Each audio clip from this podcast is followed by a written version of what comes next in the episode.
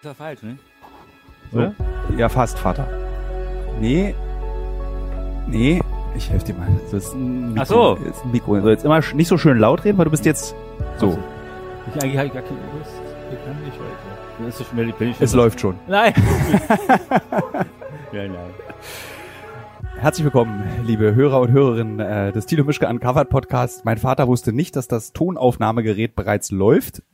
Meine Mutter küsst gerade meinem Vater auf den Kopf und lacht sich tot, weil mein Vater eigentlich die ganze Zeit sagt, er hat keine Lust dazu.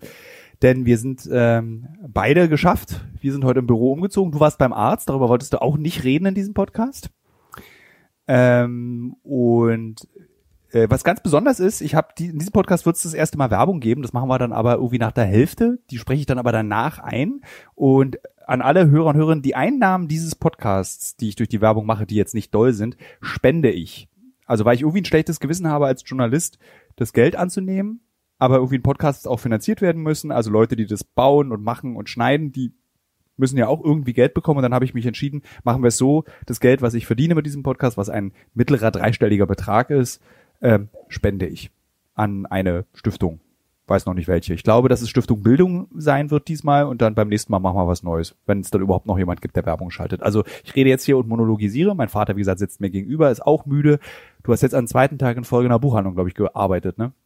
Also seit 40 Jahren. ein bisschen öfter. Also, Aber jetzt irgendwie so am Stück durcharbeiten. nein, also ein bisschen, ist immer schon, nicht am zweiten. Jetzt bist du wieder so lustig. Äh, am Anfang des Podcasts bist du immer so ein bisschen, ja, hier ist Axel Mischke.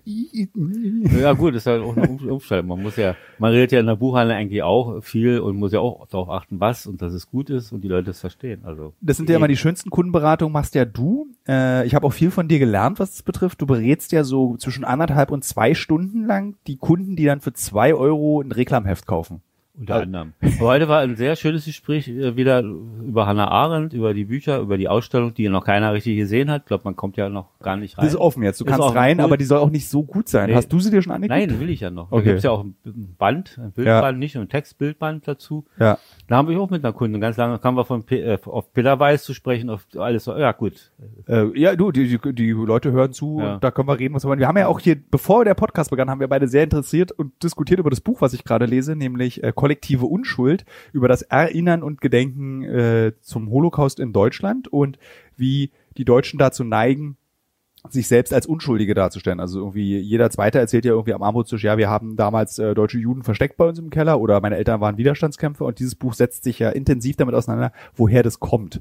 Und da haben wir ja beide gleich diskutiert, so wie eigentlich Ja. seit auch 39 Jahren wir beide darüber diskutieren. Aber der Podcast heute ist nicht einmal nur so bla bla, sondern der Podcast heute hat zum Ziel, meinem Vater Fragen zu stellen, die äh, die geneigten User und Userinnen von Instagram mir dort gestellt haben und ich werde sie direkt meinem Vater stellen und es erinnert uns ein bisschen an diesen DDR-Podcast, den wir mal gemacht haben und ähm, so ähnlich ist es auch, aber es betrifft mehr dein Leben diesmal. Wobei Obwohl- wir wenig Fragen geschafft haben. Stimmt, wir haben nur fünf äh, Fragen. Umfangreich und man muss mich dann auch unterbrechen. Dass Lustigerweise, das Feedback zu dem DDR-Podcast war immer gut. Also es hat nie irgendeiner sich beschwert oder das wird Hm. zu lange oder schnarchi schnarchi, sondern der war, die wussten nicht, wie viele Fragen vielleicht aufgelaufen waren. man kann es ja sehen, läuft ja, Ja. eine Stunde, Hm. ist ja kein Tonband wie deine Jugend. Hm.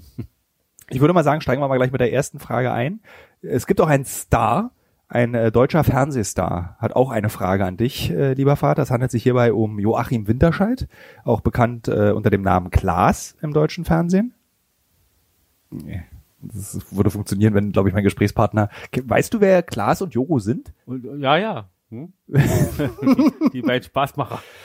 Ähm, Ja, die machen so eine gute Unterhaltung, würde ich mal sagen, nicht? So, ja, finde ich schon. Ich finde Ja, tatsächlich, gut, die Weltreisen, die sie da machen und ich habe noch unter uns gesagt noch keine komplett gesehen, nur immer im würde mich Anschnitt. auch wundern, um ehrlich zu sein. Du Ja. guckst ja nur Dschungelcamp. Gottes Willen. Jetzt, eh, pass auf, wir reden gleich weiter und dann erzählst du das, doch, du hast mal eine Staffel Dschungelcamp mit großer Freude geguckt. War im Urlaub Als- irgendwie war das. Aber als Kulturwissenschaftler und nicht als, ja, ich habe versucht äh, äh, festzustellen, was die Leute bewegt und wie weit die gehen. Und die gehen schön, ganz schön weit. Ja, Also so in ihren Äußerungen, in ihrer, sich gehen lassen vor allen Dingen, nicht erwachsene Leute. Da kannst du mal sehen, wenn die da zusammengefercht sind, sag ich mal dieses schlimme Wort, ja. wie die dann reagieren aufeinander. Aber ist, glaubst du das, dass es echt ist? Zum Teil schon. Ich glaube nicht, warum sollen sie spielen?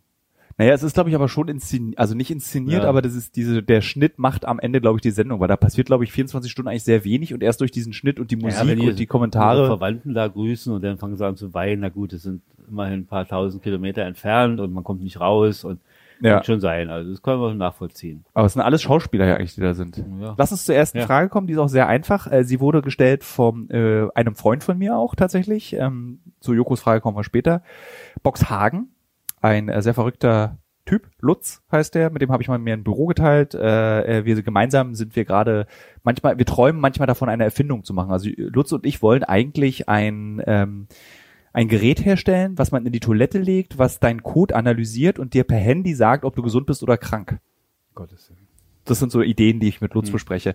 Und Lutz will von dir wissen, wie funktionierte und was hast du erfahren über die LBGT, also die Lesben, Schwulen, Gender, Querszene der DDR? Hast du, da hat man das mitbekommen? Hast du das gesehen? Hat, war das ein Thema? Ich glaube, in der DDR wurde ja Mitte der 70er Jahre dieser Paragraph abgeschafft, dass Homosexualität strafbar ist. Das war ja sehr modern. Sehr modern. Äh, aber wie, darüber hinaus, gab es da für dich Ja. irgendwelche Berührungspunkte? Berührungspunkte insofern, dass ich als, als junger Mann in einen Beruf eingegangen bin, der nicht gerade für Männer gedacht war. Buchhändler. In der DDR jedenfalls nicht. Er sollten, man sollte da ganz andere Berufe ergreifen. Ich glaube, wir hatten schon mal über Berufswahl gesprochen. Ja.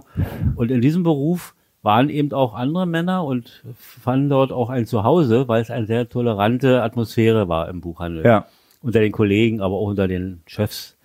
Und da hat man dann Kollegen gehabt, die äh, homosexuell waren. Das war das Normale. Also wir hatten, da gab es nie Mobbing, wie man heute sagt, oder Anfeindung, sondern wir waren ganz kameradschaftlich und aber wir haben es nicht überbewertet. Es Ja. war normal. Also es war, der war eben der Fritz und es war die Annemarie oder wie sie alle damals noch hießen. So die Vornamen meine Ja. ich und, und das war völlig äh, akzeptiert. Also jedenfalls von uns aus. Auch Kunden kann ich mich nicht erinnern, äh, dass da irgendwelche Bemerkungen waren oder so. Nee, wir haben uns sogar solidarisch, wenn sie Kummer hatten, haben wir uns hingesetzt äh, Ja. und, und, und haben getröstet, wenn Liebeskummer war. Also da waren wir sehr weit, denke Woher kommt denn das? Liegt es an Berlin? Also ich kann, mir, schon. ich kann mir nicht vorstellen, dass es in Sachsen oder in Thüringen. Ja, doch. Ich denke, es liegt an, na, es liegt an Großstadt, auf jeden Ja. Fall. Wie Leipzig, Karl-Marx-Stadt vielleicht nicht so. Dresden, Chemnitz für diejenigen, Ja. die es noch nicht mitbekommen haben. Berlin auf jeden Fall. Ja. Und dass der Beruf es mit sich bringt. Wir waren ja, wie hieß es mal so schön bei einer Rede, der, der akademischste unter den nicht akademischen Berufen. Ja. Ich eine ganz, hat eine Laudatio, ein, ein Apotheker gehalten bei einem Buchhändlertreffen, schon Westzeiten. Und das passte eben zu DDR-Zeiten auch. Wir waren Ja. belesen, wir hatten uns informiert, wir hörten allerlei Musik aus, je, aus jeder Richtung. Und damit kam man schon ins Gespräch, weil unsere Freunde waren ja dann sehr interessiert. Kannst du dich erinnern, dass du zum Beispiel in den 70ern über den Alexanderplatz jemand in die Besenkammer, was ja eine berühmte Mhm. Schwulenkneipe in Berlin-Ost war, äh, Händchen halten, zwei Männer oder zwei Frauen gesehen? Hat man Ja. das gewa- Gehörte das zum Stadtbild schon dazu? Ja, ja.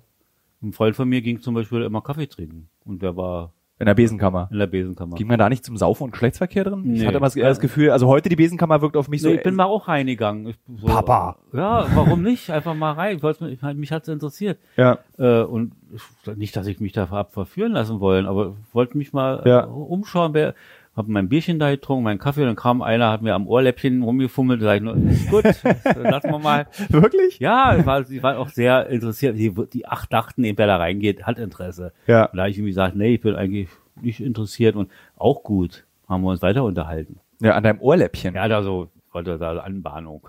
Übers Ohrläppchen. Du hast auch Vater, du hast auch sehr schöne Ohrläppchen, Ja, muss man also auch es war sagen. ja ganz harmlos und ich, da hat, war auch nichts Aggressives oder so. Ja. Also von meiner Seite sowieso nicht und von deren auch nicht. Ja. Und der, der, der Barkeeper hat dann gelacht, hat gesagt, na, hast wohl Pech gehabt, hat er dann zu ihm gesagt oder so. Das Lustige ist, dass ihr mich ja auch sehr tolerant erzogen habt, was das, äh, was dieses Thema betrifft. Also Sexualität im Allgemeinen habe ich auch schon 100 Millionen Mal erzählt.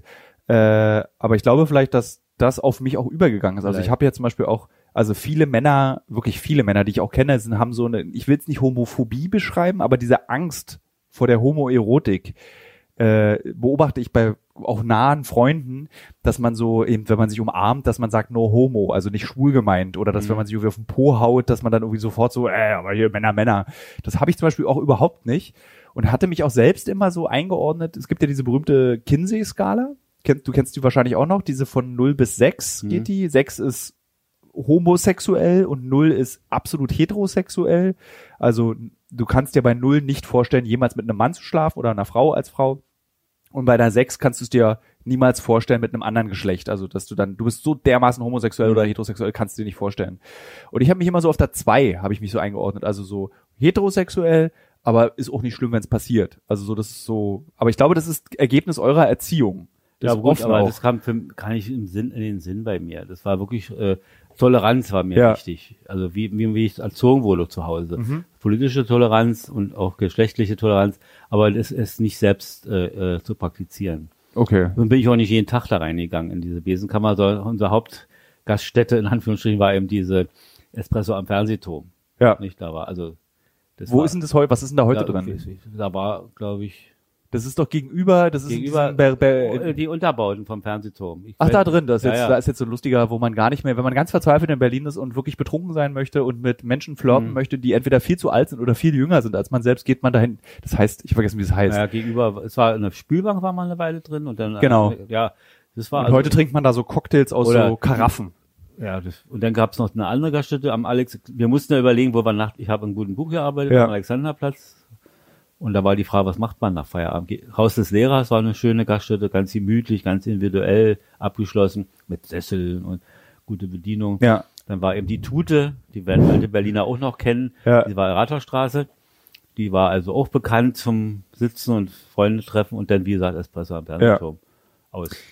Ähm, so. Und da traf man eben auch alle Freunde und Bekannte und also es gab keine Probleme. Es war der Beruf. Vielleicht anderen, woanders. Ich denke, auf dem Bau wäre es nochmal anders gewesen. Bisschen- oder wenn du in einem Fußballverein groß Bei der Armee wirst. vor allen Dingen. Bei der Armee furchtbar. Auch schwierig. Ja. Hm. Nee. Jetzt kommt eine Frage von Sörensen 1986, der fragt, wo sind die interessanten Podcasts hin? Kommt nichts mehr. Die möchte ich beantworten. Die Frage, lieber Sörensen, vielleicht hast du mal einen Blick aus dem Fenster geworfen. Wir haben gerade äh, Corona-Krise und ich versuche tatsächlich das Beste zu machen äh, aus dem, was ist. Äh, ich kann schon mal andeuten, dass es bei uns auch bald wieder losgeht mit neuen Geschichten, auch aus dem Ausland. Ich kann nur leider nicht genauer sagen, wohin, aber es geht bald weiter und äh, vielleicht ist Herr Sörensen 1986 auch etwas geduldiger, was das betrifft. Jetzt kommt eine Frage von Das Grossek. Ähm, die bezieht sich auch ein bisschen auf die Frage von Lutz. Und zwar, wie siehst du, jetzt können wir uns richtig schön in die Nesseln setzen mit der Beantwortung der Frage. Wie siehst du das mit dem modernen Feminismus, lieber Axel? Und gerade in Bezug auf den Feminismus aus dem Sozialismus. Du kannst auch sagen, dazu kann ich nichts sagen oder darüber habe ich mir noch nie Gedanken gemacht. Du musst die Fragen der User nicht beantworten.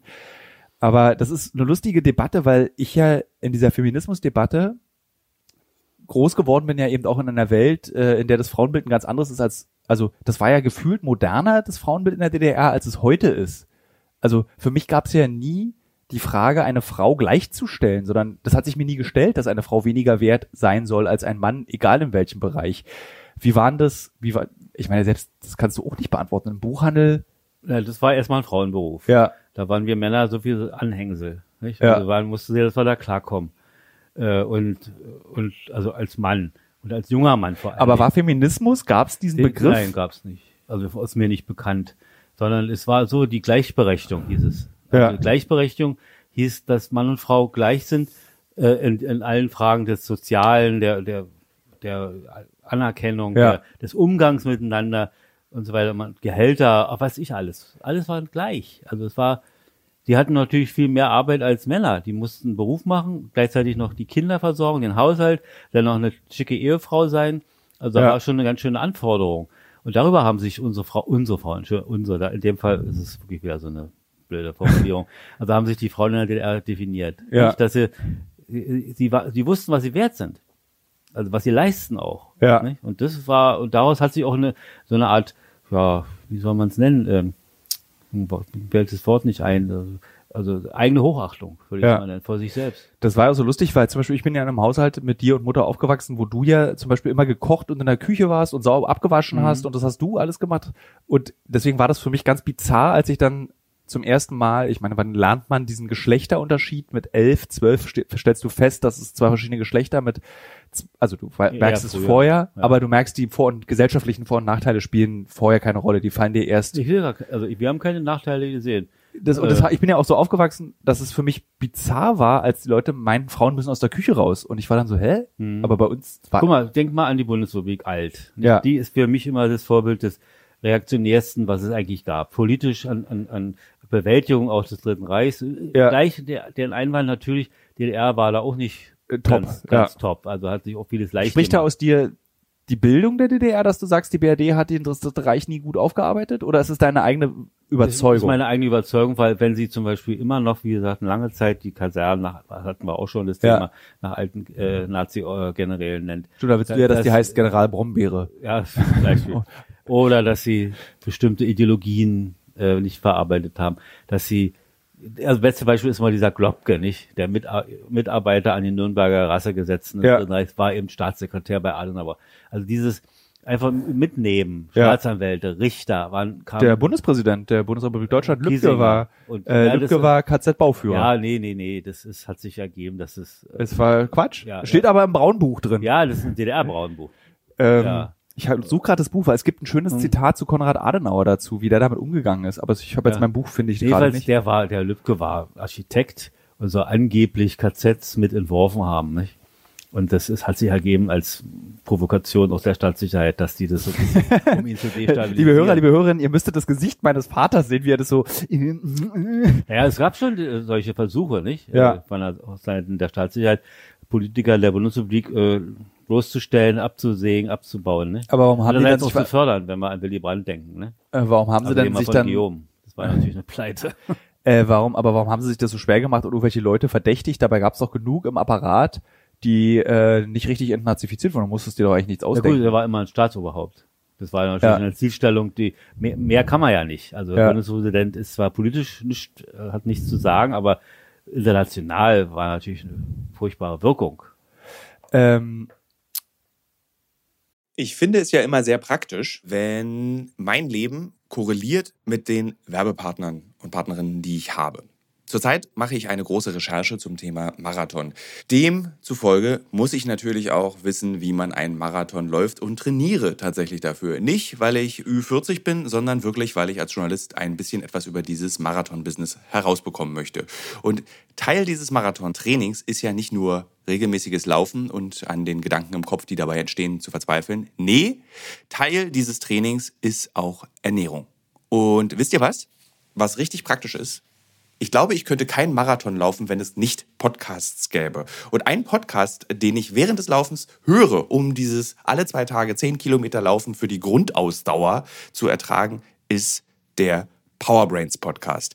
Powerbrains, das Sporternährungsquiz powered by Powerbar ist ein Podcast, in dem es um Ernährung geht, aber nicht langweilig, sondern da werden Fragen geklärt, wie ob Magnesium zum Beispiel gegen Muskelkrämpfe hilft.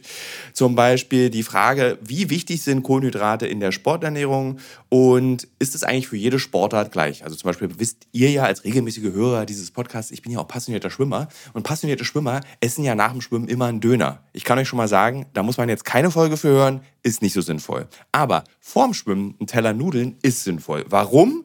Das beantwortet eben der Powerbrains Podcast.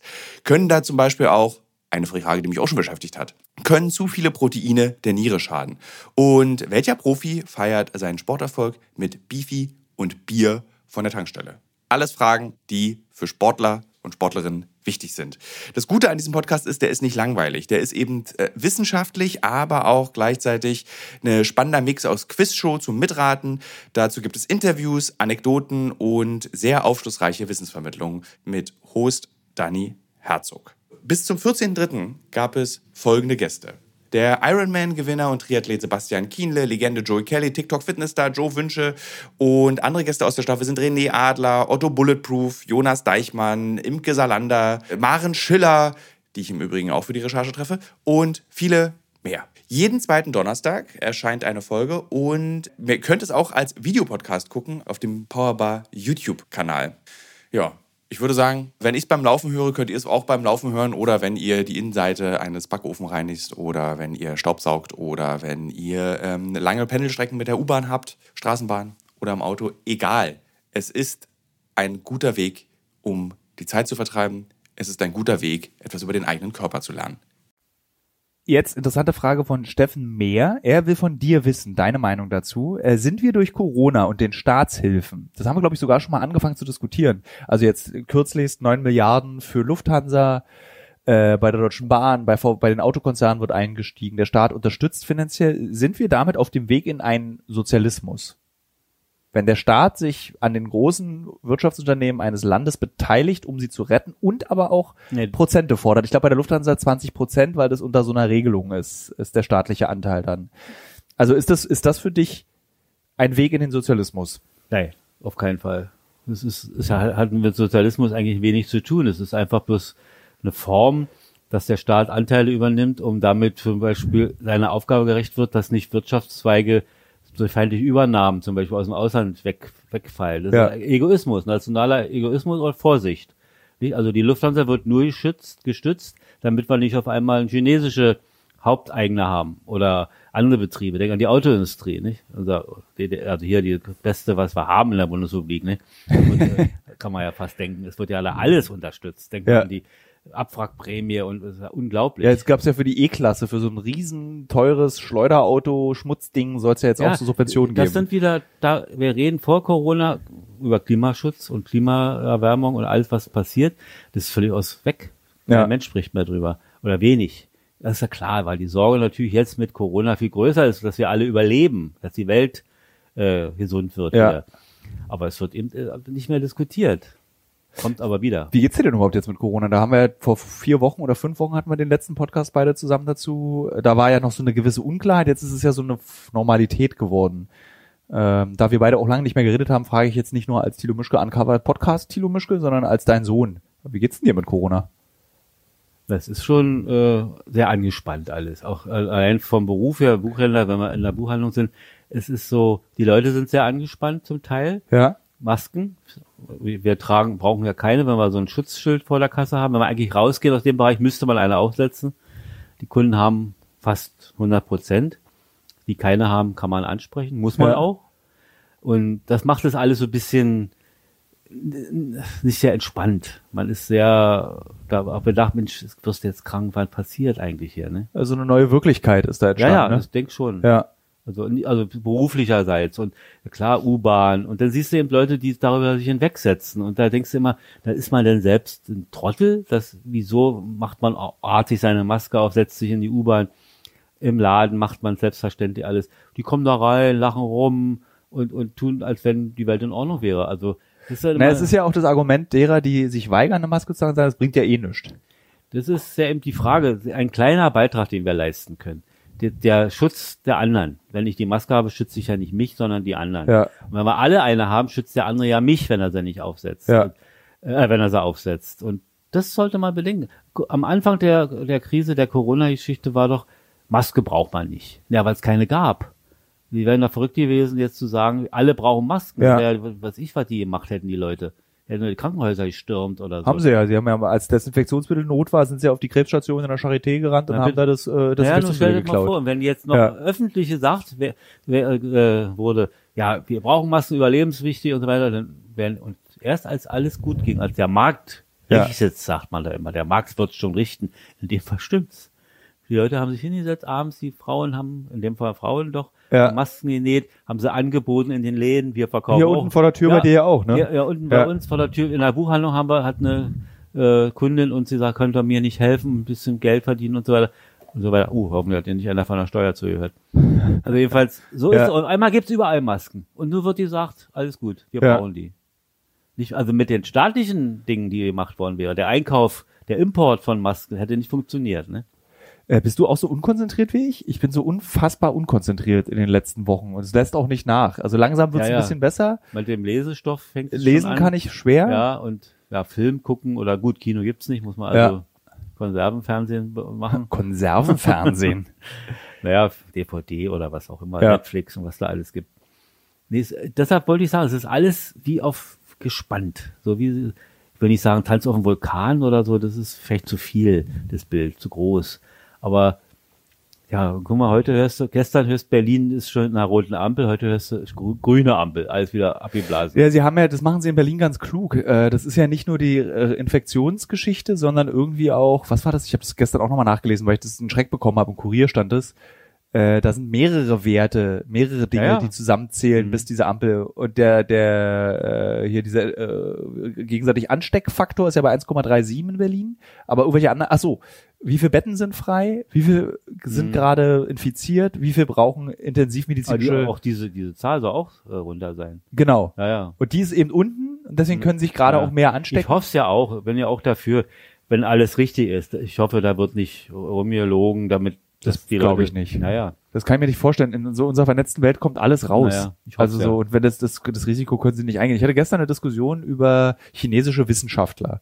Und ich habe dann zu der Kollegin bei uns aus dem Büro gesagt, ich vertraue denen jetzt erstmal. Was soll ich auch machen? Also auch die internationale ähm, Wissenschaftsszene hat ja auch gesagt, dass die Studien und die Ergebnisse der chinesischen Wissenschaftler gut sind.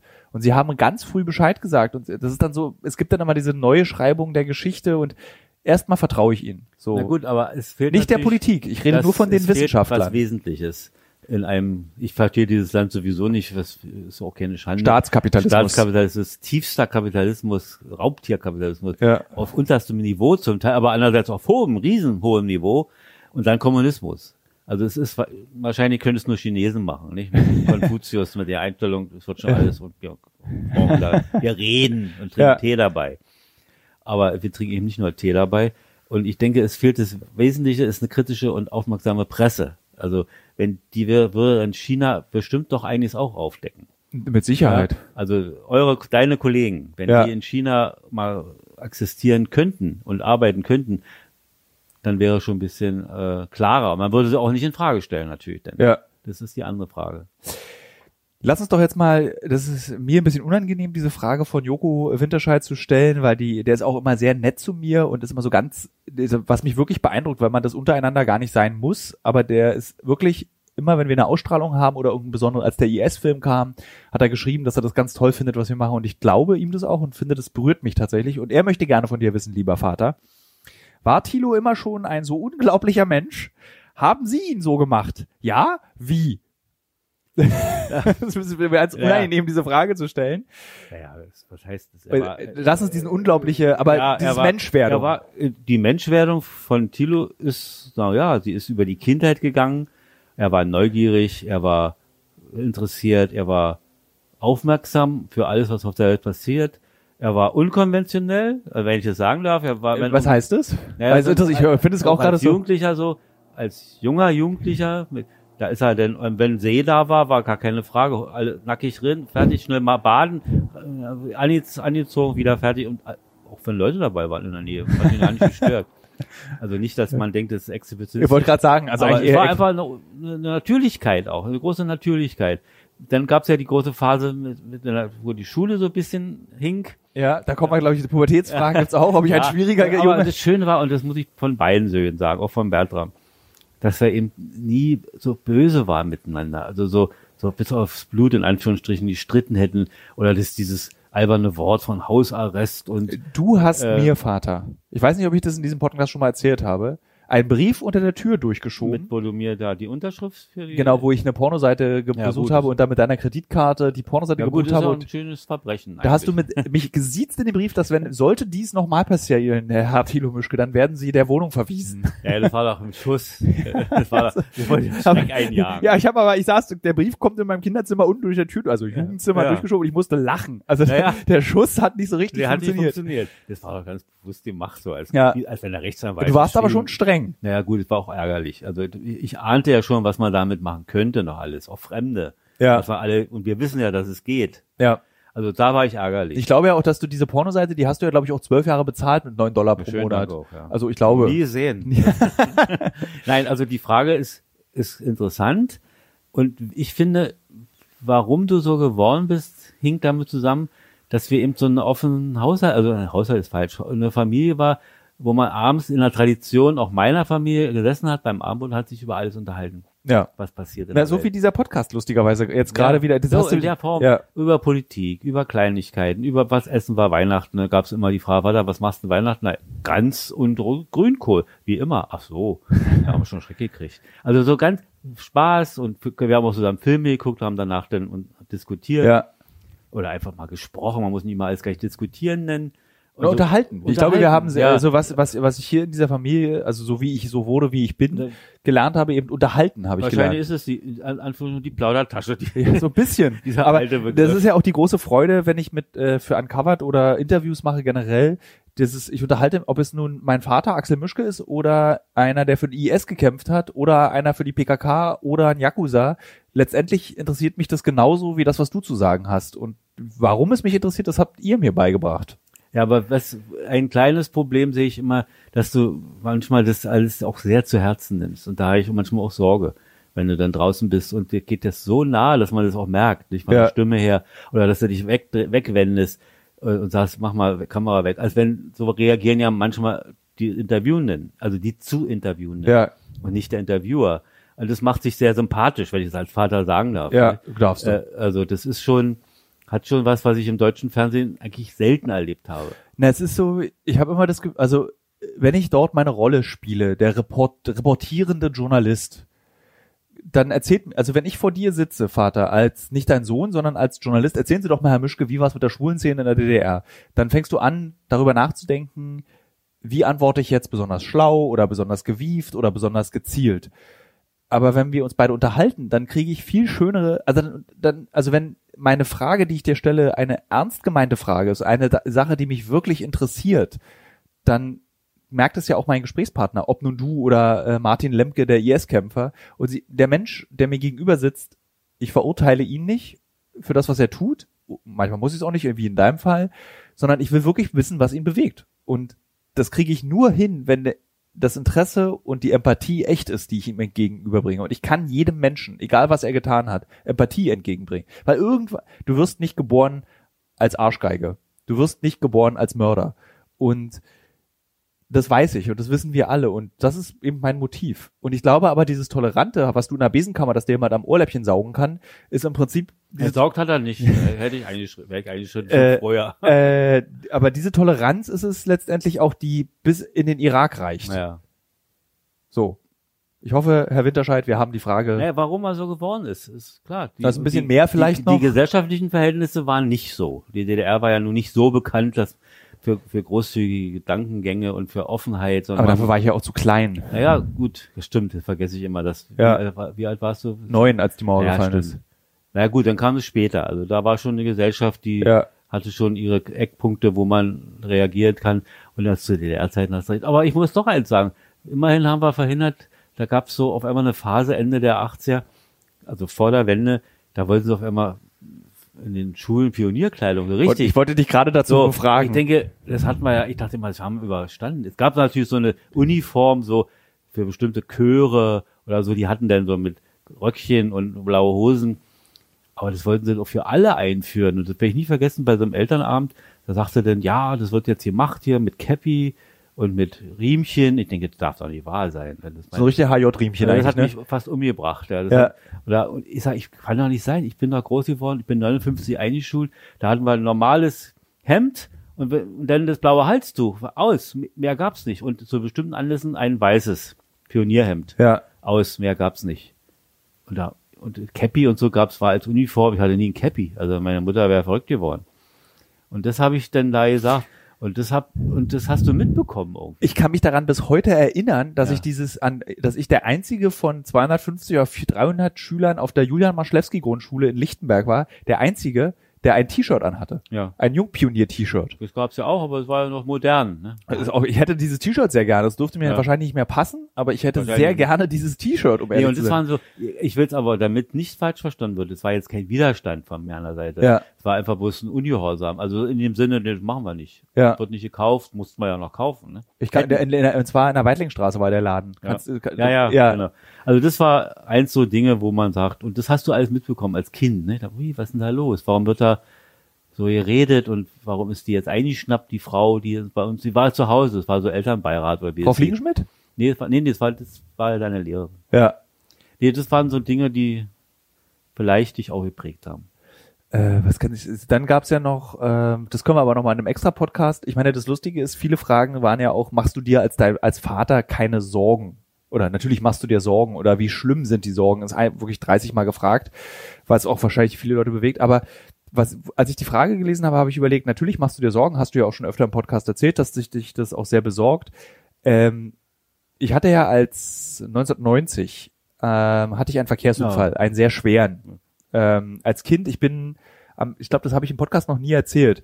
Ich bin, das war der letzte Schultag. Ich war auf einer speziellen Schule, äh, auf der man Russisch schon ab der dritten Klasse gelernt hat.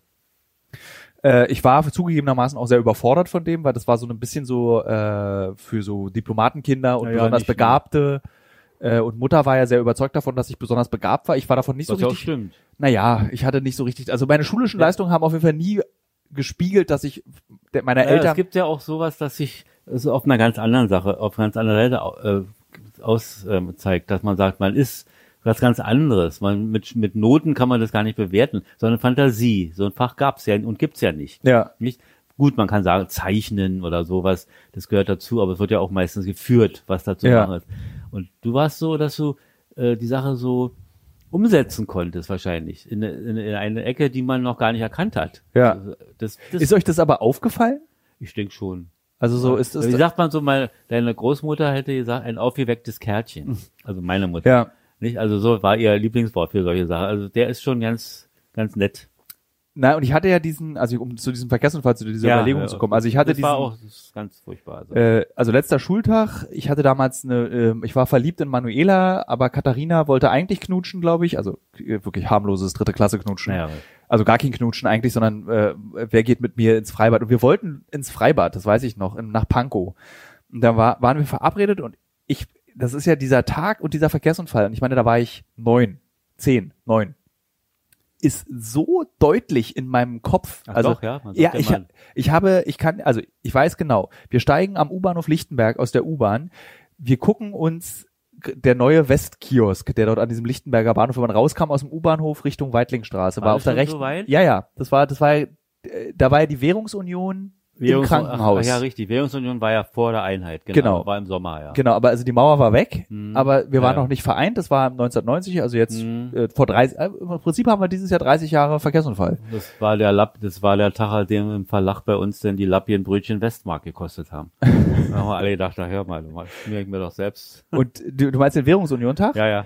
Da war ich im Krankenhaus nach diesem Unfall, zu dem wir gleich Mhm. nochmal kommen, und da hat, da kam die Krankenschwester ins Zimmer. Ab heute gibt's Schwartau extra. Das- Das war der Satz. ja, das hat die, war's. Das hat die kleinen Betriebe in der DDR äh, Ja, das, das war mein, mein so, hä? umgebracht. Schwartau extra? Ich hatte überhaupt keinen Bezug dazu, weil, Nee. also ich wusste ja bis zum Mauerfall auch nicht wirklich, dass es ein anderes Deutschland noch gibt. Das war ja für mich, gab's ja überhaupt nicht dieses Westen, Osten, das spielt überhaupt keine Rolle. Außer, außer durch meine Verwandtschaft, ähm, Hm. die auch gerne mal als Gast hier in diesen Podcast kommen kann, fällt mir gerade ein. Hm. Noch? Könnte man mal Ja. machen. Na denn aber äh, gibt's so einen Podcast eigentlich, wo man mehr, ja gibt's Ja, ja, gibt's wo auch. man Ost-West-Gespräch hat. Das wäre auch Na, dann laden wir doch mal Robert ein. Robert. Ja. Ja. Und du und ich. Ja, Robert ist aber mehr auf unserer Seite. Wir müssen, Das macht ja nichts. Man, man müsste jemanden nehmen, der, der, sagen wir mal so, äh, ganz anders darüber denkt. Also, Dann könnten wir Roberts Mutter dazu ja, einladen. das wäre auch, ja. das genau. wäre auf jeden Fall gewagt. Mhm. Äh, Robert hatte- ist ja auf jeden Fall, was die politische Dinge betrifft, wäre wär nicht, das wäre schon in Ordnung, klar. ja, Robert ist ein richtiger Linker. Ja, ja. Ja. Ähm, es handelt sich hierbei um Robert Stadelober, den Schauspieler. Wir sind auf eine lustige Art und Weise miteinander verwandt und da unsere Familie sehr klein ist, haben Robert und ich äh, irgendwann mal festgelegt, wir sind einfach Cousin und Cousine. Also, Genau. nee, zwei Cousins. Und wer die Erzählung des Widerstands von Peter Weiß einspricht auf CD, äh, das er hat sowieso schon- gewonnen. Der hat sowieso Ah, bei ah, mir- ausgebootet, Der hat- der ausgebootet. mir Tilo schon- abgeschafft, Robert ist jetzt er da. hat natürlich auch im Boot mitgespielt, das ist eine andere Sache. er muss auch Geld verdienen. ja. Ähm, so, dann war dieser Verkehrsunfall. Ich, warum erzählt es denn? Na, weil es auch ein Trauma ist. Natürlich, erzähl mal. Ähm, sollte mal an. so, laufe die Weitlingstraße entlang. Wir fahren mit dem Bus, zwei Stationen, steigen aus und dann der Klassiker eigentlich. Das, was Mhm. man eigentlich allen Kindern erzählt, geht nicht vorm Bus über die Straße. Natürlich. Und ich bin aber, ich kann mich noch genau erinnern, ich drehe mich zu Katharina, sage, ich renne schnell nach Hause und dann schnipp, Ja, vorbei. klar. Du warst aufgeregt, du wolltest, ja. wolltest Mädchen beeindrucken? Natürlich. Und Ja. du rennst vor dem Bus und guckst nicht. Nee, ich bin richtig, ich kann mich erinnern, wie ich äh, Richtung die Mädchen, Ja. Richtung die Mädchen gucke äh, und den Tschüss sage Ja, und, dann- losrenne und nicht auf die Straße gucke und werde dann von einem Wartburg Von, angefahren. von einem Wartburg, der Gott sei Dank die Geschwindigkeit eingehalten hat, die angegeben war, 30. Mhm. War auf der Weite, interessanterweise war auf, in dem Bereich 30. 50, Wahrscheinlich wegen des Bus. 50 hättest Ja. du nicht, äh, Äh, Wäre vorbei. Ja. Ja, und dann äh, war schwer schwarz, Verletzt, schwer verletzt. schwer verletzt, dann die Horroranrufe bei dir und wir weinen, glaube ich, beide gleich, wenn wir weiter darüber reden. Äh, Ja, das war schon hart. Also, es war zumal, wenn ich mal kurz Ja, erzählen erzähl. wie ich es empfunden habe. Du hast es natürlich authentisch. Ich sah, saß gerade dienstlich, war ich gerade unterwegs. Hatte, ich war ja Presse, also hier für Pressearbeit verantwortlich im Akademieverein, saß gerade in einer Zeitung, in einer bekannten großen Zeitung, der größten in der DDR. Neues Deutschland. Genau. Und saß in der Redaktion und versuchte, habt ihr ihr was vorgestellt, die, der Kollegin dort die neuen, neu- also die neuen Bücher. Und klingelt Telefon und da ruft mein Kollege an und sagt, ja, Axel, ja, äh, furchtbar, was die Leute, hier hat angerufen, sein Sohn ist verunglückt, Autounfall. Aber, ja, und da sage ich, wo, welches Krankenhaus? Das habe ich nicht gefragt. Und Das kenne ich noch gar nicht, diesen Teil der Ja, Geschichte. ich saß da und, ja. ja, wieso nicht gefragt? Ich muss doch irgendwo hin. Und irgendwie kam dann doch, ich habe dann doch deine Mutter noch erreicht oder irgendwas war oder deine Oma. Nee, die wusste es noch nicht. Und jedenfalls haben sie mir gesagt, Oskar- Zieten, nein, das war in Oskar Zieten? Doch, Oskar Zieten. ja, also in Lichtenberg. Und da wirst du, dein Vater war sich total, der war, war wie, wie ein anderer Mensch. Der war, bin los, so Franz-Mehring-Platz, ist ja klar, hin, hier ran zur Karl-Marx-Allee, wollte eigentlich zur U-Bahn. Denke, U-Bahn dauert zu lange und habe einfach ein Auto angehalten. Irgendein Auto, hab auf, auf, mitten auf der Karl-Marx-Allee äh, per Anhalter. Ja. Nicht durch die Galaxis in dem Fall, sondern durch, durch Friedrichshain bis nach Lichtenberg. Der hat angehalten, ja, wo, was ist denn los? Was wollen Sie oder was willst du? Sag ich, mein Sohn hatte einen Unfall, einen schweren Autounfall. Ich muss ins Oscar. Na, logisch, Rinn, sagt er, ich fahre dich hin. Und so war DDR, gut, das würde man jetzt vielleicht auch Würde machen. man heute auch noch machen, ja. Jedenfalls hat er ohne Diskussion mich hingefahren, in die Unfallstation und dann Muttern kam schon die Treppe runter. Ja, Tilo ist im OP, also wird ja, aus. Ja. Also war sehr aufregend und sehr, sehr schlimm. Also ich sah ja auch aus wie, also um das mal aufzulösen, äh, meine berühmte schiefe Nase ist ein Ergebnis dieses Ja, klar. Verkehrsunfalls, äh, weil nämlich der Arzt übersehen hatte bei den zahlreichen Brüchen, die ich hatte, dass meine Nase auch noch gebrochen ist. Äh, die ist dann einfach so lustig zusammengewachsen, Mhm. wie sie heute ist. Ich hatte, glaube ich, einen Schienbein, also doppelten Schienbeinbruch. Ich glaube, Arm war gebrochen. Irgendwas mit meinem Gesicht war auch. Das war Mhm. hier oben ja irgendwie alles ganz Ja, ja. verschorft und Ja, ja, voller ja. Blut. Und Hauptsache das Schwartau Marmelade bekommen. Und dann- das ja, aber jetzt gibt's Schwartau extra. Und dann war ich ja auch wirklich bombastische sechs Wochen im Krankenhaus. Ja. Es war wirklich eine ganze Sommerferien eigentlich. Und dann war ich, äh, wurde ich dann richtig mit Reha, Laufen, mit Krücken, aber dann war eigentlich alles okay. Also ich hatte Ja. so Glück im Unglück. Es Ah, war ja. ein schwerer Unfall, aber Das Gehirn Gute war nicht war, du kaputt. warst Kind, ein Erwachsener Ja. braucht viel länger, wenn er überhaupt, du hast keinen Gehfehler, nichts ist kaputt. Also das ist, hätte ja auch was passieren können mit irgendwelchen Brüchen, die nicht mehr richtig verheilen oder, ja.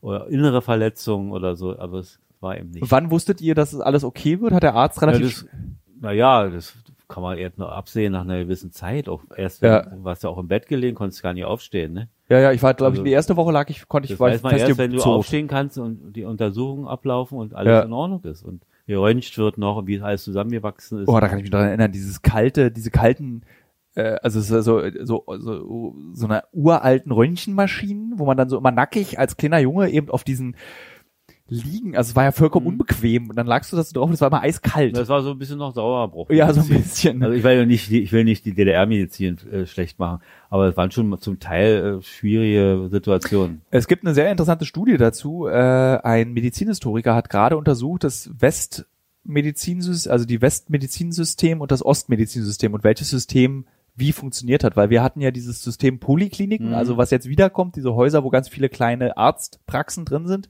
die aber nicht, die ein Gehalt bekommen, also die nicht Privatpraxen betreiben, sondern ein, ein Oberbetreiber als, als Unternehmen. Als eben. Unternehmen. Ja.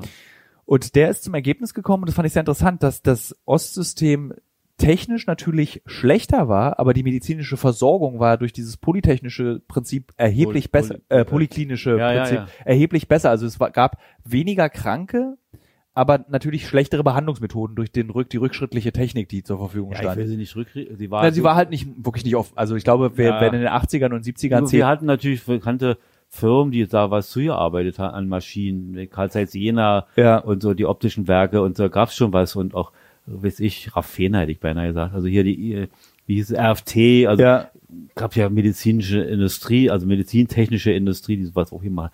Aber die war eben nicht ganz so weit zum Teil. Eben, genau, also der, der Fortschritt dauerte länger und war zeitversetzt, aber ich meine, am Ende geht es doch darum, dass die meisten Menschen sind ja nicht kompliziert krank. Die meisten Menschen sind Ja, muss geröntgt werden, es muss genau, äh, Sonographie gemacht werden, es, es gab schon diese ganze Technik gab's. genau, und das gab's und äh, eben die medizinische Grundversorgung war besser, laut dieser Studie. Das ist jetzt kein verblendeter Ossi, der sagt, alles war früher besser. Ich kann mich jetzt eigentlich nicht erinnern, aber ich kann jetzt nicht sagen, es war Also Zahnarzt weiß ich noch, als junger Mann, das war eine Katastrophe. Gut, das ist für dich auch als Erwachsener jetzt. Ja, ja nee, Mann. es geht jetzt, geht's ja, aber was ich daran denke, diese Bohrer, was ist alles noch, ich, glaube, ich will nicht sagen, dass er noch so einen Fahrradantrieb hatte, wie, ähm, wie aber es war ein bisschen hart. Ja.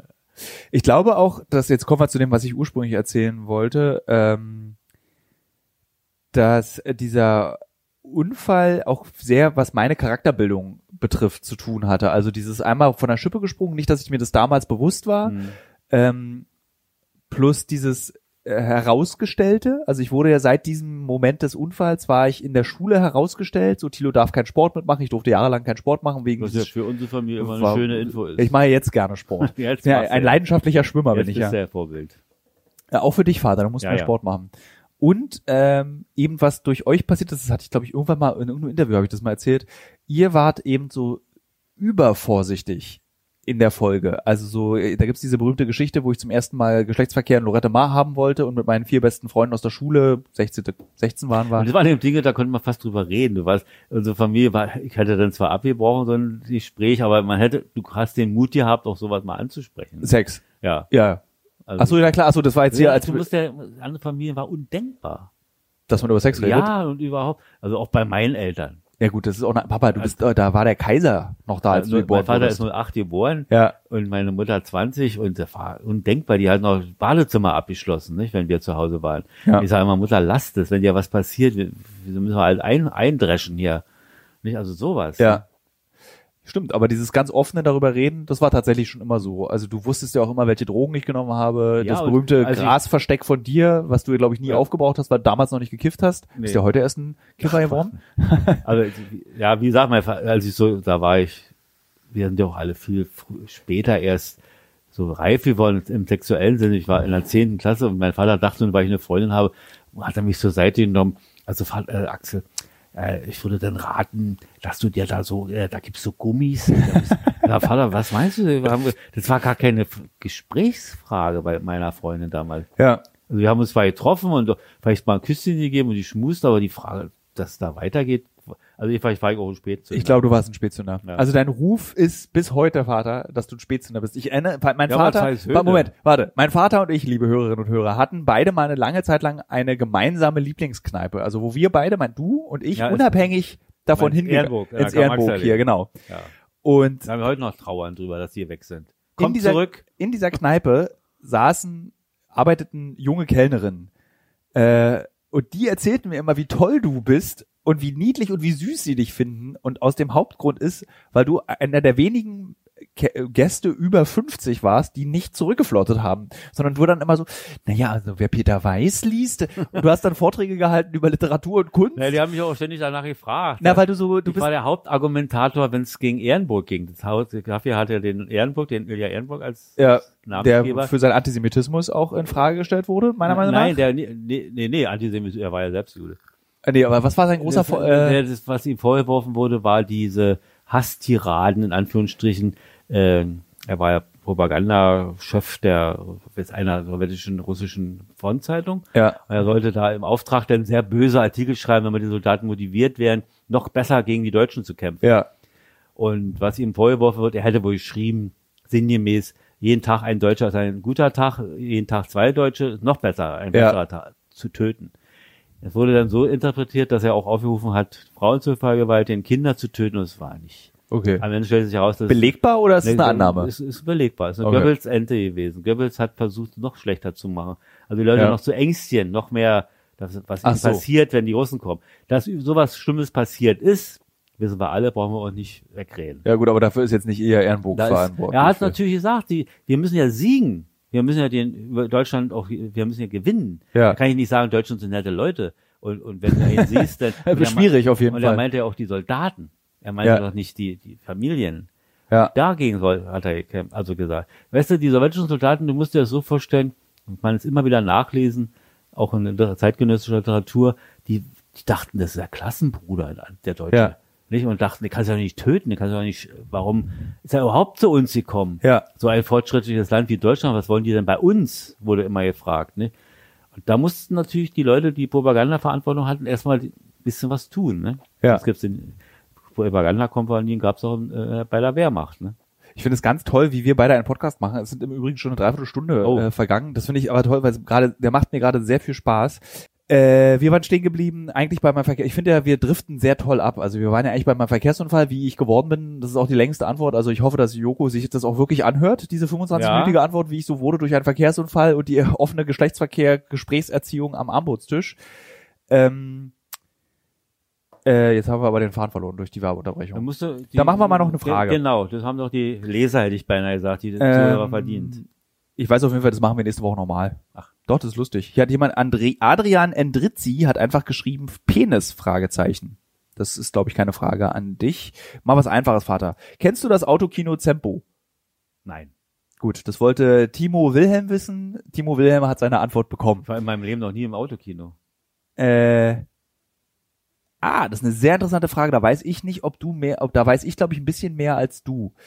Daniel Maurice S. möchte wissen, so Covid-19, äh, man behauptet ja, dass es aus China hergestellt wurde, haben wir ja, ist Quatsch, kann man schon mal beantworten, die Frage. Aber AIDS wurde ja äh, in den USA produziert, 1987. Und diese Behauptung kommt ja von Michail Gorbatschow. Der Spiegel hat darüber berichtet, dass Michail Gorbatschow gesagt hat, es ist eine Erfindung ähm, der Amerikaner, um die Schwulen und um Afrika auszurotten, um diesen Kontinent kaputt zu machen. Gorbatschow hat es unterstützt und deswegen hat es der Spiegel zitiert und hat auch äh, ihn gefragt dazu und der Kreml hat damals gesagt, ja, das ist so, wir haben Wissenschaftler, die das belegen können. Ähm, er hat sich lustigerweise Mitte der 90er Jahre dafür entschuldigt, für diese, für diese bewusste Falschbehauptung. Hast, spielte AIDS eine Rolle in der DDR? Nee, ne? Nee. Das ist ein bisschen wie in Japan. In Japan gibt's auch kein AIDS. AIDS haben in Japan ist, nur, ist es nicht, äh, gab's die DDR dann Ja, noch? ja klar. Wann, wann ist denn das aufgetaucht? Also, Anfang der 80er. Wann ist Rock Hudson gestorben? Also wann richtig dramatisch wurde es Anfang der 80er. Ja, gut.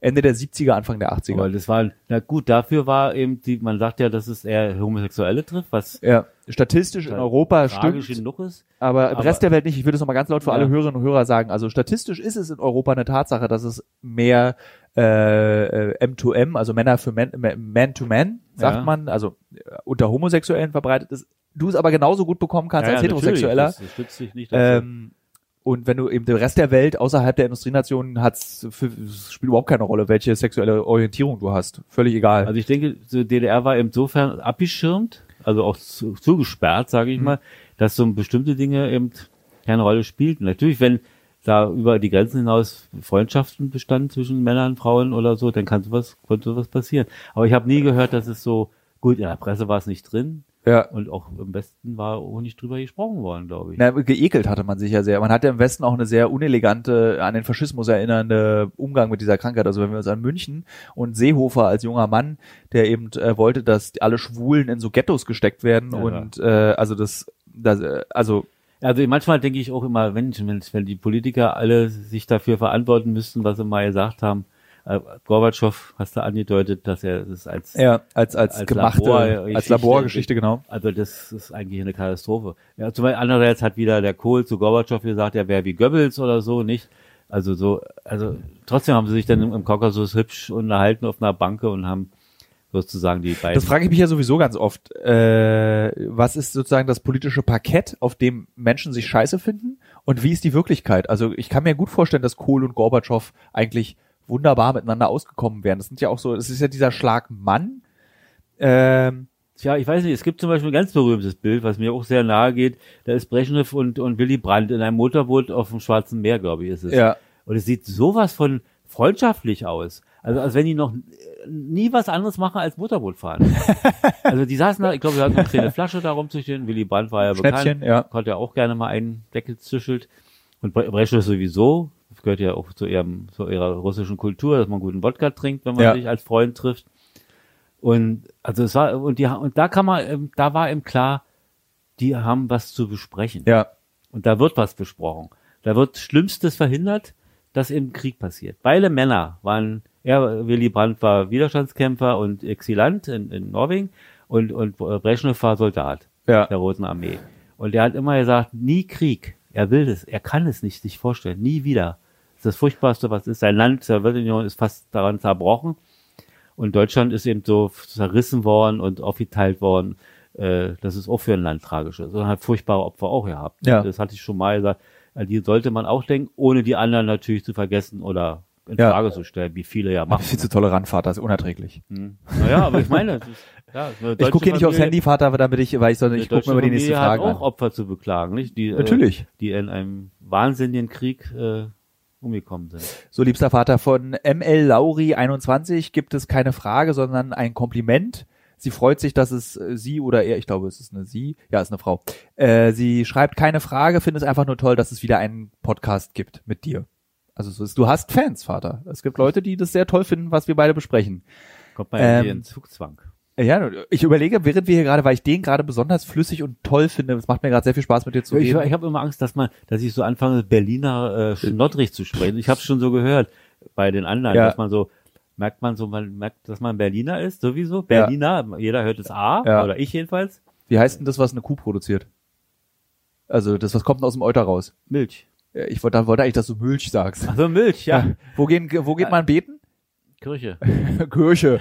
Ja, bei mir ist zum Beispiel mit dem Nachnamen, nicht? Mischke. Mischke. Da sagen viele schreiben dann Ü. Ja. Also wenn ich dann beim Arzt oder weiß ich wo, wo man es angeben Äh, muss. Unser, unser Name ist wirklich nicht schwer, wird aber sehr Ja, oft falsch Deshalb geschrieben. sage ich immer, was gar, viele gar nicht mehr können, Martha Ida Schule Kaufmann Emil. Das sage ich auch. Also nee, frag mal am Telefon, wenn in der, ohne meine Kunden jetzt äh, böse zu sein, sagen Sie es doch, ich kann es kaum verstehen, Telefonalphabet. Na, da kommt das Dollste zusammen. Viele kommen wir wieder zum Thema. Feministen sagen dann nur weibliche Vornamen. Wirklich? Das ja. finde ich auch lustig. Oder weibliche Ist man eine Begriffe. Feministin oder ist man einfach nur eine selbstbewusste Frau, wenn man das Ich macht? weiß es nicht. Ist übertrieben, ne? Man kann auch. Vorsicht, Vater, ich habe gesagt, das ist ein Thema, wo man aufs Glatteis kommt. Ich Ach so. finde bei dem Thema Feminismus kein, Nein, also, ich will- ich warte, will- Vater, ich möchte das sagen, damit auch die Hörer und Hörerinnen meine Haltung dazu kennen. Ich finde da nichts übertrieben. Ich finde das Ja, alles ist, jede Methode, je, alles ist gerechtfertigt. Es obliegt nicht uns zu entscheiden, was in dieser Methode nach äh, 40.000 Jahren gibt es den Homo Homo sapiens. Äh, nach Ja, ja. 40.000 Jahren noch länger Unterdrückung kann eine Frau, wenn sie möchte, nackt mit Tampons durch die Gegend schmeißen, BHs verbrennen äh, und nur das weibliche Namen fürs Buchstabieralphabet benutzen oder sagen, ich bin eine stolze Ja, Frau. aber das bedeutet ja, dass ich davon ausgehe, und ich habe es ja nicht erlebt, dass ich, dass ich die Unterdrückung sozusagen der Frau. wir sind mitschuldig.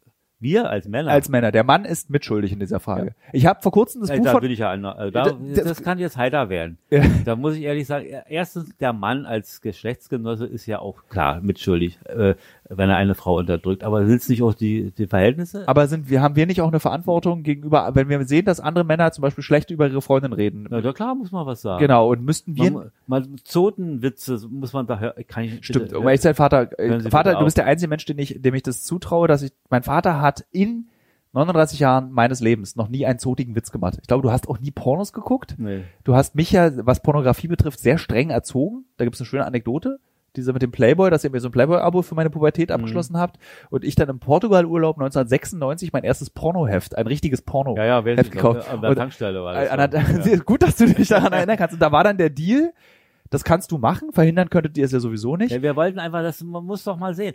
Äh, Man muss doch Und darüber reden. Ja, Wir haben dann darüber das Frauenbild. Verbieten bringt nichts. Ja. Das wird dann heimlich gemacht und kommt dann in so eine ganz schmuddelige Ecke. Das, ist das Lustige war, dass mein bester Freund Robert Schäfter, ich sage immer auch die vollen Namen hier in dem Podcast, Darf man der, das ja, äh, kam dann ja immer zu uns und hat sich meine Pornoheftsammlung angeguckt. das kommt. ich werde mein Lebtag nicht vergessen, wenn wir schon bei dem Thema sind. Äh, wir fuhr Akademieverlag, Messe, wir hatten Ja. so einen Barkasbus. Die, ja, Eltern, die Geschichte finde ich toll. Ja, die, die, ja, El- mit dem, mit dem Kraftfahrer. Ne? ja. Und da fahren wir und da interessanterweise war das das einzige Auto der Welt, wo man den Motor während der Fahrt reparieren konnte, weil der war, man musste eine Klappe aufmachen und dann war der zu sehen. Während, man hat natürlich keiner gemacht, aber Ja. man konnte aus dem Fahrerraum, wo wir Beifahrer, Fahrer, konnte man den Motor sich angucken und reparieren. War so in der Mitte. Und auf diesem Ding, was natürlich nicht auf war, war ein Korb und da lag, lagen Hefte. Ja, da machte der auf einmal, sagte, Axel sagte, wir haben alle gut verstanden. Wenn du nicht rausgucken willst oder musst nicht achten, kannst du ja mal gucken. Ich gucke, Pornohefte aus Westberlin besorgt. Deine Mutter wohnte, glaube ich, wenn ich mich erinnere, in Westberlin oder Ja. in anderem West Und da, da hast du, das war das, die erste Geschichte, die du mir erzählt hast, war diese Geschichte, als wir beide gemeinsam Ja. mein erstes Pornoheft gekauft haben, um über das Frauenbild in der Pornografie So. zu sprechen. Warte, Vater. ja, ja. Und, äh, nee, erzähl du. Ja, ich habe, ich habe da klein reingeblättert und ich fand's eklig. Genau. Das ist, das Ja, hast du, du warst entsetzt. Ah, ich war, das darf doch nicht wahr sein. Das ist, nicht, dass ich asexuell war. Quatsch. Ich hatte Ja. Freundin, ihr, und ihr wart da und, ja, glaub schon. Und du vor allen Dingen, weil du bist 81 geboren. Deine Freundin war meine Mutter, ne? Ja, vorher hatte ich auch schon mal eine Freundin. Nee, aber als wir waren ja da und Ja, ja, deswegen ja, muss ja. deine Freundin meine Mutter gewesen Ja, sein. immer. Ja. Meine Frau ist immer meine Freundin. Oh. Ja, und er zeigte mir das und der Witz war eigentlich kein Witz, weil es ja auch tragisch ist. Der ist, war auf Bewährung freigekommen, weil er sowas gehandelt hat, solche Pornohefte, und war dann in so einem äh, Strafvollzug Rüdersdorfer Kalkwerke. Weg Niefeld hatte mir erzählt, also so nicht ganz Gefängnis, aber wie so Arbeits Ja. äh, Lager will ich auch nicht sagen, so ein hartes Wort. Arbeitseinsatz. Arbeitseinsatz mit Für Pornos. ja, Weil man darf da nicht wurde er vergessen, verurteilt, glaube ich, anderthalb Jahre oder so. Pornografie war überraschenderweise in der DDR verboten. Als vor allem, wenn man da mit Handel trieb und es aus westlichen Quellen war. Produktion, Es gab natürlich, wie du weißt oder auch weil ich nicht weiß, viele private Pornofilme. das weiß ich, ja. Also mit AK8. Ja. Die Sonne lacht, nicht? Also abgesehen davon, dass man auch gerne gefilmt hat, nackig an der Ostsee oder in anderen Seen, Seenlandschaften oder sonst was. Aber man hat auch richtige Pornos gedreht. Für den privaten Bereich, ne? Hat Ja. die tauscht oder Wie war das äh, dann dein bester Freund Achim damals? Hat dir dann ein Porno gegeben, wo er selber der Hauptdarsteller war? Oder Ich wie? weiß ich nicht, ob hat er so, weiß ich Nee, das war jetzt so eine Frage. Wie hat das Nee. funktioniert? Das- Ich stelle mir das gerade sehr seltsam vor, Ja, wenn ich stimmt. meinem besten Freund Ja, Andreas Freunde, meine eigenen Pornos geben würde. Ja, stimmt. So ein bisschen weird irgendwie. das- Hier, Andreas, neuer Porno von mir. Ja, kann ich mir so ein bisschen unangenehm irgendwie. Also vielleicht waren es Freunde auch. Also so die als Gruppe sozusagen das auch gefilmt haben und sich dann gegenseitig ausgetauscht haben. Also eine Gruppensexgruppe. Sowas. Ja. Habt ja alles. War ja nicht DDR, war ja nicht. Ich glaube, dafür war sie ja so in einem Nachhinein, ich glaube auch im Bild, also im westdeutschen Aufarbeitungsbild der DDR wurde gebumst und gesoffen und geraucht. Das ist, glaube ich, das, was man so hauptsächlich in der DDR gemacht hat. Der Rauch wurde furchtbar viel, ja. Und Ja. getrunken auch. Also wenn ich an die Armeezeit denke, was da, es ging ja, die Leute waren ja irre. Die sind, haben schwereste Vergehen, wie zum Beispiel das Objekt, Objekt, nicht? Also das Gelände nachts verlassen, Ja. um Flaschen zu kaufen, Flaschen Wodka. Ja. Und hätten dafür, ja, mindestens Haft bekommen, also ein paar Wochen oder Für Schnaps einfach. Ja. Das Risiko. Oder manche sahen aus, ich habe auch mal gemacht für die, die es gerne hatten,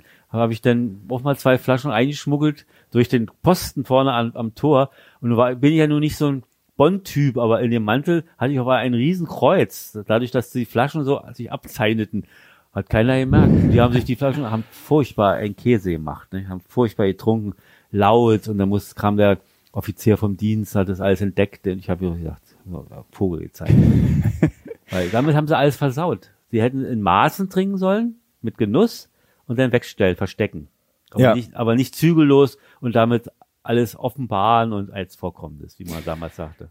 Es, wir haben natürlich wieder unglaublich viele Fragen noch übrig sind, deswegen Ja. entscheide ich für uns beide, wir machen einen zweiten Teil nächste Woche. Also liebe Hörer, liebe Hörerinnen, wir machen auf jeden Fall einen zweiten Teil, weil ich das sehr schön finde. Willst du als letzte Frage für den heutigen Teil eine einfache Frage oder eine schwere Frage haben? Weil wenn die Zeit da ist, nimm die Schwere. F äh, der User Pasegger möchte gerne wissen, was würdest du in deinem Leben, lieber Axel, also hat er nicht geschrieben, das füge ich hinzu, nachträglich anders machen? Also wenn du jetzt das ist- eine Rückschau in dein Das ist, Leben, ja, das ist ja wirklich eine schwere ja, der, heißt der an Ja, weil man ist ja jetzt so, wie man ist und hat, man ist stolz auf vieles, was man erreicht hat und hatte. Ja, was würde man anders machen? Man macht es immer zu dem Zeitpunkt ja aus tiefster Überzeugung und glaubt, es richtig zu machen. Das ist schon mal das Erste. Man könnte, jetzt könnte man sagen, hätte mir vielleicht viel erspart, hätte ich mehr Mut zum Abitur gehabt und hätte nicht 10 Klasse, Berufsschule, Fachschule, Hochschule, dieser, ich habe ja alle, Ja. alle Bildungseinrichtungen der DDR kennengelernt, die man so will, nicht? Also von der Humboldt-Uni, Quatsch, von der Karl-Marx-Universität Leipzig zurückgedacht, Fachschule, Berufsschule, Schule. Aber andererseits möchte ich es auch nicht missen. Das Abi hätte mir dann sozusagen den, den Weg über Beruf und Fachschule äh, wäre weg gewesen, wäre Ja. gleich Uni geworden, wäre ein ganz anderer Mensch vielleicht. kein Buchhändler wärst du kein, geworden. kein Buchhändler geworden, hätte ganz an, deine Mutter nicht kennengelernt. ich würde nicht Ja, existieren. also ist eigentlich so, ein, so eine Frage, wie man so, so Zeitmaschine, nicht? Ja. Dass man sagt, so entscheide euch mal so, geht jetzt mal ganz anders. Also Max Frisch Biografie ein Spiel. Für mich immer ein faszinierendes Theaterstück von Max Frisch. Ja. Da kann man immer an seiner Biografie drehen. So drei, vier Mal machen sie das, glaube ich, in dem Stück. Man kann sie verändern und passiert was anderes. Nun wissen wir ja, glaube ich, hatten wir schon mal das Thema, wenn man es zu falsch macht, kann das Zeitkontinuum äh, Hatten wir noch nicht. Haben wir äh, als Äh, Privatgespräch kann hatten die wir das. einmal ein schwarzes Loch verschwinden oder irgend sowas. Also das, gut, das ist jetzt nicht das Thema. Also die Frage war, Also vielleicht aus der Perspektive des Sohnes, was ich mir, was, Ja. wo, was ich manchmal denke, wenn ich dich als dein, als Vater beobachte und auch als erwachsener Thilo, der dich ja auch anders sieht als der pubertierende Thilo, ich hätte mir, glaube ich, gewünscht, dass du, du bist so bescheiden Du bist einfach ein extrem bescheidener Mann, der sich sehr zurücknimmt, dass du öfter Dinge getan hättest in deinem Leben, auf die du wirklich Lust hast. Also du hast, ich glaube, dass also wenn ich dich beobachtet habe, besonders in den letzten zehn Jahren, wo ich einfach auch bewusster denken kann, hatte ich oft das Gefühl, nicht oft, aber bei bestimmten Dingen das Gefühl, du machst es jetzt so, weil das von dir verlangt wird, aber nicht, weil du es willst. Und das hat, glaube ich, dir. Na gut, da bin ich, schon wenn ich unterbreche. Bitte. Das heißt, du hast recht, aber ich meine, wenn man den preußischen Begriff mal positiv nimmt, dann ist es ein Dienen, nicht? Das können wenige. Aber es wird immer gleich so negativ dargestellt. Aber wem man- hast du gedient? Na, zum Beispiel unserer Familie. Ja. Dass zum Beispiel Mutter sagte, als dann der Verlag äh, entschied, dass ich nicht mehr gebraucht werde, weil sie einen westdeutschen Kollegen einsetzen muss. Vati.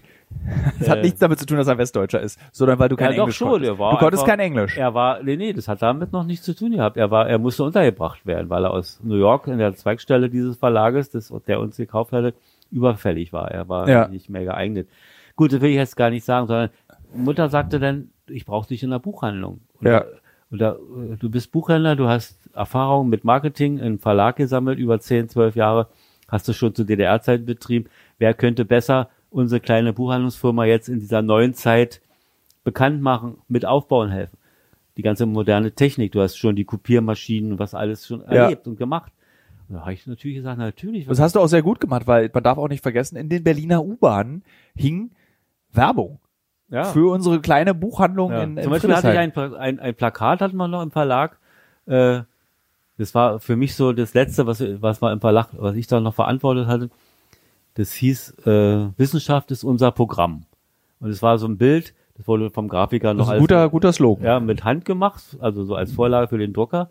Man sah noch den Punkt vom Zirkel, wo er die Erdkugel da dann gemacht hat. Und das hatten wir dann eingesetzt zur Wahl, zur Volkskammerwahl, Ja. als so als Nebenplakat. Also und es wurde, die Leute haben wirklich gestaunt, ja. Und aus diesen Erfahrungen, dieser meiner eigenen Fantasie, bin ich in die, auch in unsere kleine Firma gegangen. Wir haben dann Anzeigen geschaltet, wir haben Briefbogen entwickelt und das war gut. Ja. Dass man mal eine Serie macht. Die ganze Frage der Tüten, Plastiktüten, was man heute jetzt nicht mehr braucht und nicht mehr möchte, zu Recht. Die Schriften. Man konnte sich mit dem Drucker unterhalten. Man war auf gleicher Höhe. Man konnte sagen, das Ja. brauche ich, das brauche ich. Und es war gut. Und da gab keine andere Frage. Was soll ich denn machen? Wollte ich, wollte ich einen Verlag gründen oder eine eigene Buchhandlung oder, weiß ich, eine Werbefirma?